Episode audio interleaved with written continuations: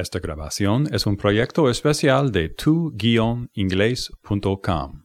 Tu Inglés. Aprender inglés de oído.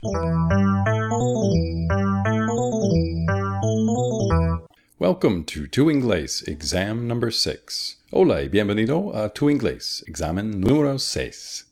My name is Brian, soy tu entrenador personal de inglés. Normally on Tu Inglés, we exercise your ear for English ejercitamos tu oído para inglés. Pero hoy en esta sesión especial de tu inglés vamos a repasar y hacer una prueba a tus conocimientos de las sesiones 39 hasta 45 de tu inglés. Are you ready? There are six sections to this exam. In the first section, I'm going to ask you questions about demonstrative adjectives adjectivos demonstrativos. We practiced demonstrative adjectives in session 40. In the second section, I'm going to ask you questions about the verbs to do and to make. Hablamos de esto en sesión 41, ¿recuerdas? Hay dos verbos para decir hacer en inglés. In the third section, I'm going to ask you questions about the prepositions in, on, and at. We practiced these prepositions in session 42. In the fourth section, I'm going to ask you some questions about false cognates, falsos amigos. Practicamos estos en sesión 43. In the fifth session, we will review some idiomatic expressions, modismos, Estudiamos modismos en sesión 44. In the sixth and final section, we're going to listen to part of The Bride Comes to Yellow Sky. ¿Recuerdas esta historia? La escuchamos en sesión 45. It's very advanced, and the questions are in English, es muy avanzado. Now, let's talk about your grade on this exam.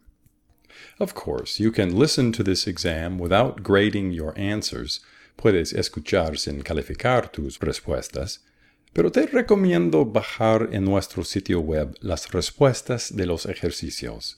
Esta hoja de soluciones está disponible gratis en tu-inglés.com. Okay, let's do the exam. Are you ready? I wish you success. Te deseo éxito. Tu inglés exam number 6, part 1. Si tienes la hoja de soluciones, por favor escribe la traducción de las siguientes frases con adjetivos demostrativos. Hay 10 en total. Voy a decir algo en español o inglés y quiero que la traduzcas al otro idioma.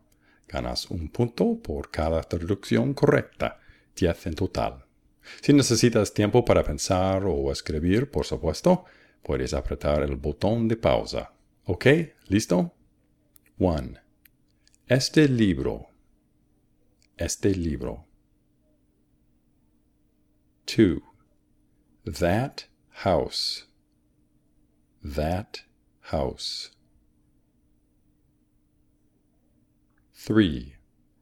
Estos días. Estos días. 4. These women. These women. 5. Esos perros. Esos perros. 6. Aquellos árboles. Aquellos árboles. 7. This building. This building. 8. Those girls. Those girls. 9. No me gustan estos chocolates. No me gustan estos chocolates.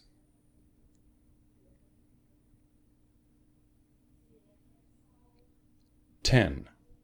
Yo prefiero aquellos. Yo prefiero aquellos. To Inglés exam number 6, part 2. Now we are going to review the verbs to do and to make.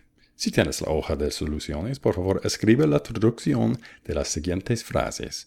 Voy a decir algo en español y quiero que lo traduzcas al inglés usando do o make. Ganas un punto por cada traducción correcta, 10 en total. ¿Ok? 1. Hice la maleta. Hice la maleta. 2. Ella hizo una amiga. Ella hizo una amiga. 3. Hice una llamada. Hice una llamada.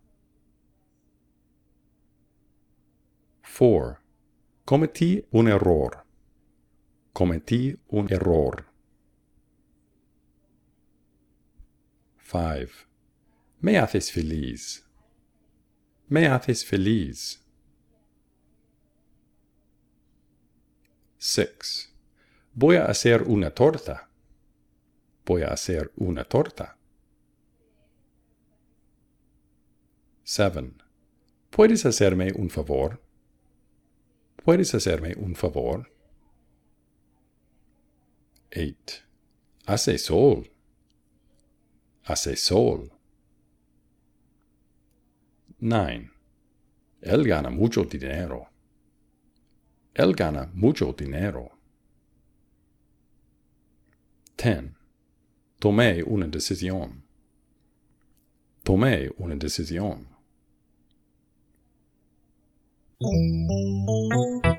English exam number 6, part 3. Ok, es hora de revisar las preposiciones in, on, and at. Hay tres maneras para decir en en inglés. ¿Recuerdas? En esta sección voy a decir algo en inglés usando in, on o at, y quiero que escribas bien o mal después de escuchar la frase. Es decir, voy a cometer errores en algunas frases, ¿ok? Ganas un punto por cada respuesta correcta, ya en total. 1. At home. For example, she is at home. Bien o mal. 2. At the kitchen. For example, she is at the kitchen. Bien o mal. 3. In the table. For example, the book is in the table. 4. In England. For example, she lives in England. 5. At October. For example, it is cold at October. 6. On the spring. For example, it rains on the spring. 7. On Monday. For example, he is coming on Monday. 8. In 1981. For example, she was born in 1981. 9. In this moment. For example, in this moment, I am not busy. 10. At least. For example, at least it's not raining.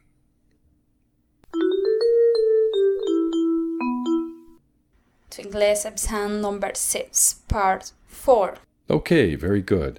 Now let's review some false cognates, falsos amigos. Practicamos estos en sesión 43. Te voy a leer algo en español y después te ofrezco dos traducciones en inglés, A o B. En la hoja de soluciones, por favor, escriba una marca cerca de la mejor traducción, ¿ok? Here we go. 1. Compré un libro en la librería. A. I bought a book in the library. B. I bought a book in the bookstore. 2. Me gusta conducir. A. I like to conduct. B. I like to drive. 3. What is your number? A. ¿Qué es tu nombre? B. ¿Qué es tu número? 4. He is mayor of Boston. A. Él es alcalde de Boston. B. Él es mayor que Boston. 5. The shirt is made of fabric. A. La camisa es hecha de tela. B. La camisa es hecha en una fábrica. 6. Don't go, he's a tramp. A. No vayas, es una trampa. B. No vayas, es un vagabundo. 7. Would you like to make dinner? A. ¿Te gustaría ganar dinero? B. ¿Te gustaría hacer la cena? 8. He has constipation. A. Él está constipado. B. Él tiene estreñimiento. 9. It's a delight to watch her. A. Es un delito mirarla. B. Es un placer mirarla. 10. Can you assist at the concert? A. ¿Puedes ayudar en el concierto? B. puedes asistir al concierto. Tu Inglés exam number 6, part 5, listening, comprehension, and idiomatic expressions. Now it's time to review some idiomatic expressions. Practicamos modismos de negocios en sesión 44, ¿recuerdas? Y escuchamos una historia breve sobre Bob y su compañera Laura bueno, vamos a escuchar nuevamente los dos primeros párrafos de la historia. Contienen diez modismos. Quiero que escuches bien y escribas en tu hoja de soluciones todos los modismos, ¿ok? Ganas dos puntos por cada uno, puedes recordar. Por supuesto, puedes apretar el botón de pausa si necesario, y también puedes escuchar más que una vez la historia si necesario. Ok, here we go. Working in an American corporation isn't easy these days. Because of the economic crisis, a lot of companies are eliminating dead wood. If you're not pulling your weight, you could see your career go down the drain. If your boss asks you to do something, you can't drag your feet. You can't second guess him. Even if you are totally snowed under, you have to do whatever he asks. Now, don't get me wrong. I'm not advising you to run around in circles. You have to keep the big picture in mind. It's hard to be productive when you lose your train of thought. Your productivity will grind to a halt. English exam number 6, part 6, listening comprehension advanced level. Okay, now let's listen again to one paragraph from the story The Bride Comes to Yellow Sky. We listened to this story by Stephen Crane in session 45. Escucha y después contesta cuatro preguntas en la hoja de soluciones. Recibes cinco puntos para cada pregunta, 20 en total. The dog of the barkeeper of the Weary gentleman's saloon had not appreciated the advance of events. He yet lay dozing in front of his master's door. At sight of the dog, the man paused and raised his revolver humorously. At sight of the man, the dog sprang up and walked diagonally away with a sullen head and growling. The man yelled, and the dog broke into a gallop.